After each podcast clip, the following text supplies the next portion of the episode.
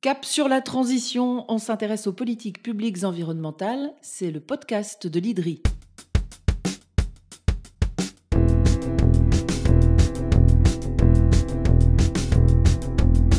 Bonjour et bienvenue dans les podcasts de l'IDRI, l'institut qui facilite la transition vers le développement durable.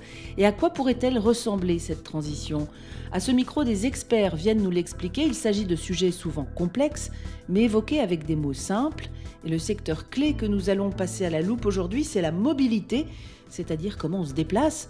Vaste programme, oui, mais on laisse de côté les avions et les trains pour se concentrer sur le secteur routier car l'expert de l'IDRI qui nous accompagne aujourd'hui est Louis-Pierre Geffray, ingénieur au sein de la plateforme Mobilité en transition, qui scrute les enjeux de nos déplacements sur route, qu'on soit à vélo ou en camion de 40 tonnes.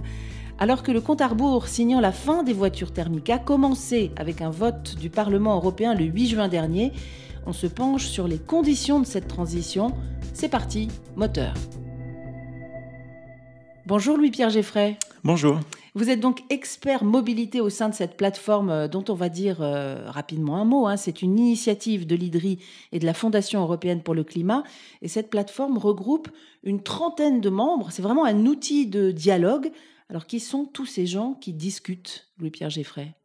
Alors effectivement, on a constitué euh, une plateforme multi-acteurs, multi-parties prenantes, un nouvel outil de dialogue qui regroupe à la fois des constructeurs, des énergéticiens, des associations environnementales également, mmh euh, des représentants d'usagers, on a également les territoires qui sont représentés, et puis euh, des universitaires. L'objectif de cette plateforme, c'est pas forcément de trouver un consensus, mais plutôt de dépassionner le débat autour de trois grands chapitres de discussion. Effectivement, on, anime le débat, on le dépassionne, on l'objective et on se focalise principalement sur la transition du secteur routier, la transition euh, technologique avec euh, l'électrification, mais également euh, les reports modaux, les évolutions de comportement, mmh. d'organisation.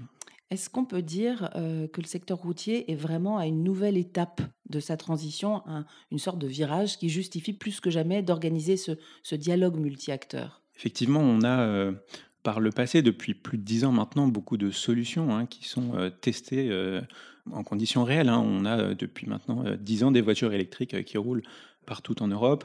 On a des évolutions comportementales avec euh, euh, le covoiturage, etc. Donc on a une palette euh, large de solutions mmh.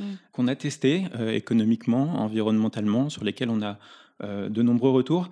Et maintenant, on passe dans une nouvelle phase avec un renforcement des enjeux réglementaires et un objectif de massification de ces solutions pour les adresser au plus grand nombre. Et en cela, on passe réellement dans un nouveau cap en termes de transition. On a la chance d'avoir des solutions qui sont nombreuses et à la, différence du secteur aérien où on a des, limites techniques qui sont beaucoup plus importantes, on a aujourd'hui des solutions euh, par l'électrification mais aussi par l'hydrogène, etc., qui nous permettent euh, d'avancer et donc euh, il faut maintenant lever les blocages à la diffusion de ces solutions techniques. C'est-à-dire, quels sont ces blocages? Alors nous, on se focalise au sein de la, plateforme Mobilité en transition sur un horizon court terme de 5-10 ans mmh. à, la mise en exécution de la transition. Donc ça peut être des blocages sociétaux, euh, des blocages industriels, des blocages de business model, des blocages techniques non pas par, euh, euh, par le manque de solutions, mais par le manque de déploiement. On peut parler de l'infrastructure des véhicules électriques. Et c'est pour ça qu'on travaille à la fois sur la, réduction de la demande de transport avec le report modal, donc passer euh, pourquoi pas de la voiture, un, outil de, déplacement plus léger, le vélo, le vélo favoriser ça, etc. Il faut travailler sur les ruptures technologiques avec le, véhicule électrique, l'infrastructure, etc. Et puis sur toute la chaîne de valeur euh, qui s'ensuit, qui en découle. Donc euh, travailler sur la décarbonation des batteries, travailler sur la relocalisation de cette production des batteries en Europe, sur l'allongement de la durée de vie des véhicules, sur leur recyclage, sur la taille des voitures. C'est bien tous ces enjeux qu'il faut adresser simultanément. Et c'est bien ça qui est relativement complexe. Là, on vient de parler du transport euh, des usagers dans leur voiture individuelle sur les routes, mais il y a aussi euh, les camions, quelle que soit leur taille, qui posent des questions de pollution atmosphérique dans les villes, de distance parcourue. Euh, vous travaillez aussi sur, sur ce dossier du transport de marchandises? Oui, on travaille sur ce dossier du transport de marchandises, notamment à l'échelle des ZFE, des zones de faible émission. Donc on sait que... Ça, c'est dans les villes Dans les villes, aujourd'hui, euh, au niveau européen, on a des dépassements euh, en termes de polluants, avec euh, un agenda qui est clair aujourd'hui et une volonté européenne de rendre la qualité de l'air meilleure dans les villes. Donc le fret est principalement concerné puisque aujourd'hui à 95% les véhicules roulent au, diesel, donc il y a des enjeux de particules, etc., qui vont nécessiter des, gros changements en termes d'organisation de cette chaîne de livraison. Donc on travaille sur des hubs par exemple en périphérie des villes avec... Qui seraient des grands hangars des... Oui par exemple avec un report de, de la charge et ensuite une livraison du dernier kilomètre qui peut s'effectuer avec des moyens décarbonés ou plus légers. Parlons-en un petit peu de ces véhicules électriques, puisque euh, tout le monde se tourne vers les véhicules électriques comme si c'était la panacée. Euh, on sait que l'extraction des matériaux nécessaires à la fabrication des batteries électriques pose de nombreux problèmes environnementaux et sociaux. C'est toujours vrai, ça, ou finalement on a aussi beaucoup progressé euh, dans ce sens-là? Aujourd'hui, on a une littérature qui est relativement importante sur cette question de l'impact environnemental du véhicule électrique. Et c'est un sujet qui est aujourd'hui euh, objectivé. Donc on a une vision claire mmh sur les impacts de cette motorisation comparativement aux autres, euh, diesel, essence, hydrogène, etc. Euh, les constructeurs travaillent beaucoup sur ces notions aussi depuis plusieurs années. Donc ça, c'est très clair en termes d'impact CO2, en termes d'acidification des milieux, etc. Il y a tout un tas d'autres indicateurs qui reflètent l'impact environnemental d'un produit. Et là-dessus, c'est clair, euh, le véhicule électrique, globalement, est la moins mauvaise des solutions en termes de motorisation. Mais par exemple, on a beaucoup dit que les batteries, euh, on ne savait pas les recycler. Ça, c'est plus vrai. Alors ça, c'est complètement faux.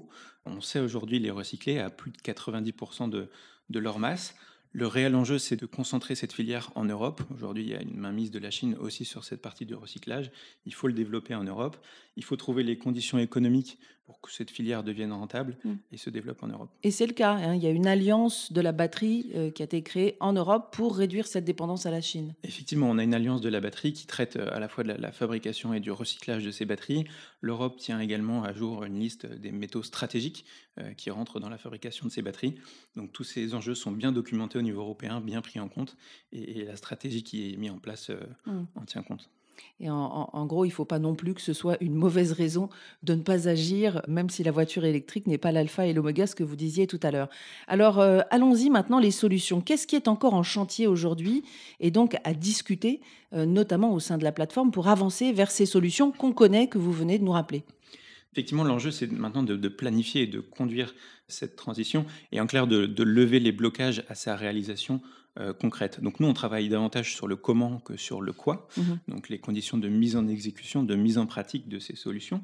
Donc on anticipe les blocages potentiels, on les quantifie, on apporte de la donnée. Là-dessus, on, on, travaille avec un partenaire technique, Seaways, euh, qui nous aide beaucoup pour euh, objectiver ces débats. Mmh on projette dans le temps euh, Vous faites des scénarios euh, Effectivement. Sur tout un tas de programmes, hein, on travaille euh, donc sur ces blocages qui peuvent être d'ordre fiscaux, d'ordre d'équité sociale, de dépendance industrielle, de reconversion des savoir-faire également. C'est tous ces leviers qu'il faut identifier, quantifier, projeter dans le temps pour réussir cette transition. Alors il y a un contexte international qui est euh, compliqué hein, en ce moment, avec euh, une essence de plus en plus chère, la guerre en Ukraine, euh, la pandémie qui a pesé ces dernières années. Est-ce que ce contexte international freine ou aide la transition sur laquelle vous travaillez? Nous, ce qu'on peut voir, c'est que ce, contexte est plutôt un accélérateur pour la transition. on ne pensait pas avoir un, carburant aujourd'hui à plus de 2 euros du litre en France en 2022, et ça se traduit par une accélération, notamment des ventes de voitures électriques, mais pas que. L'Europe euh, se saisit de ce sujet avec un enjeu de souveraineté euh, qu'on connaissait, mais qui, est aujourd'hui pleinement identifié. C'est réellement un, accélérateur. Et parmi euh, la planification, les éléments de planification, il y a donc cette fin du moteur à explosion, gros symbole quand même. Oui, tout à fait. Alors, symbole qui, qui était attendu, c'est quand même une première mondiale. Hein. C'est une date historique qui a eu lieu au, mois de juin. 2035, hein, la fin de la vente des voitures thermiques. Effectivement, on va stopper la vente des voitures thermiques neuves en 2035 en Europe. Ça va permettre de condenser les investissements, euh, de massifier encore cette motorisation de, pour l'adresser au plus grand nombre. Donc en ce sens, c'est plutôt une, bonne nouvelle. Vous parliez tout à l'heure d'équité sociale. On se souvient évidemment des Gilets jaunes hein, qui s'étaient dressés contre euh, une taxe sur les carburants. Comment éviter que les plus fragiles soient impactés négativement par cette transition? C'est un, gros enjeu et un souci dont vous discutez au sein de la plateforme avec tous les acteurs de la plateforme? Oui, tout à fait. On essaye de, favoriser le débat, de le nourrir, de l'animer. Et au sein de cette plateforme, on a une approche sociologique sur tous les, programmes que l'on mène, euh, dès lors qu'on parle de, mécanismes d'aide, de soutien, de primes à la conversion pour renouveler son véhicule ou des bonus écologiques. Euh, à ce titre, on travaille euh, avec, par exemple, le Secours catholique, qui nous permet d'identifier euh, les enjeux d'intermédiation. Donc, comment est-ce qu'on peut s'adresser aux populations les, les, plus précaires, ne serait-ce que pour faire connaître ces dispositifs? Et, aujourd'hui, la voiture électrique est quand même une opportunité euh, assez intéressante de répondre à la fois aux enjeux environnementaux et sociaux, puisqu'on voit que la batterie permet de se désensibiliser des carburants fossiles et en même temps d'avoir un coût à l'usage de son véhicule qui est très nettement réduit, avec une maintenance qui est également réduite une durée de vie du véhicule qui sera beaucoup plus longue. Donc, il y a, euh, Donc c'est gagnant-gagnant à la fin. à la fin, ce sera gagnant-gagnant. Quand vous avez au sein de la même plateforme euh, le Secours catholique, les constructeurs automobiles et les associations environnementales, pour ne citer que, on s'écoute vraiment et finalement ça change tout? Oui, je pense qu'il y a une vraie écoute. On a un débat qui est euh, protégé au sein de la plateforme. Qu'est-ce que vous appelez protégé, débat protégé? Avec des clauses voilà, de confidentialité qui permettent d'avoir un, débat relativement euh, sain, constructif. Ça, c'est réellement Peut-être dépassionné un peu du coup. Dépassionné, effectivement. Et en cela, cette plateforme euh, se différencie. Et c'est quelque chose qui n'existait pas par le passé. Et on sent que pour euh, adresser les enjeux qui sont devant nous, c'est une réelle obligation. Merci beaucoup, Louis-Pierre Geffray. Je rappelle que vous êtes expert au sein de la plateforme Mobilité en transition de l'IDRI, dont on vient de parler, et qui scrute les enjeux de nos déplacements sur route, du vélo au camion de 40 tonnes. Merci. Merci.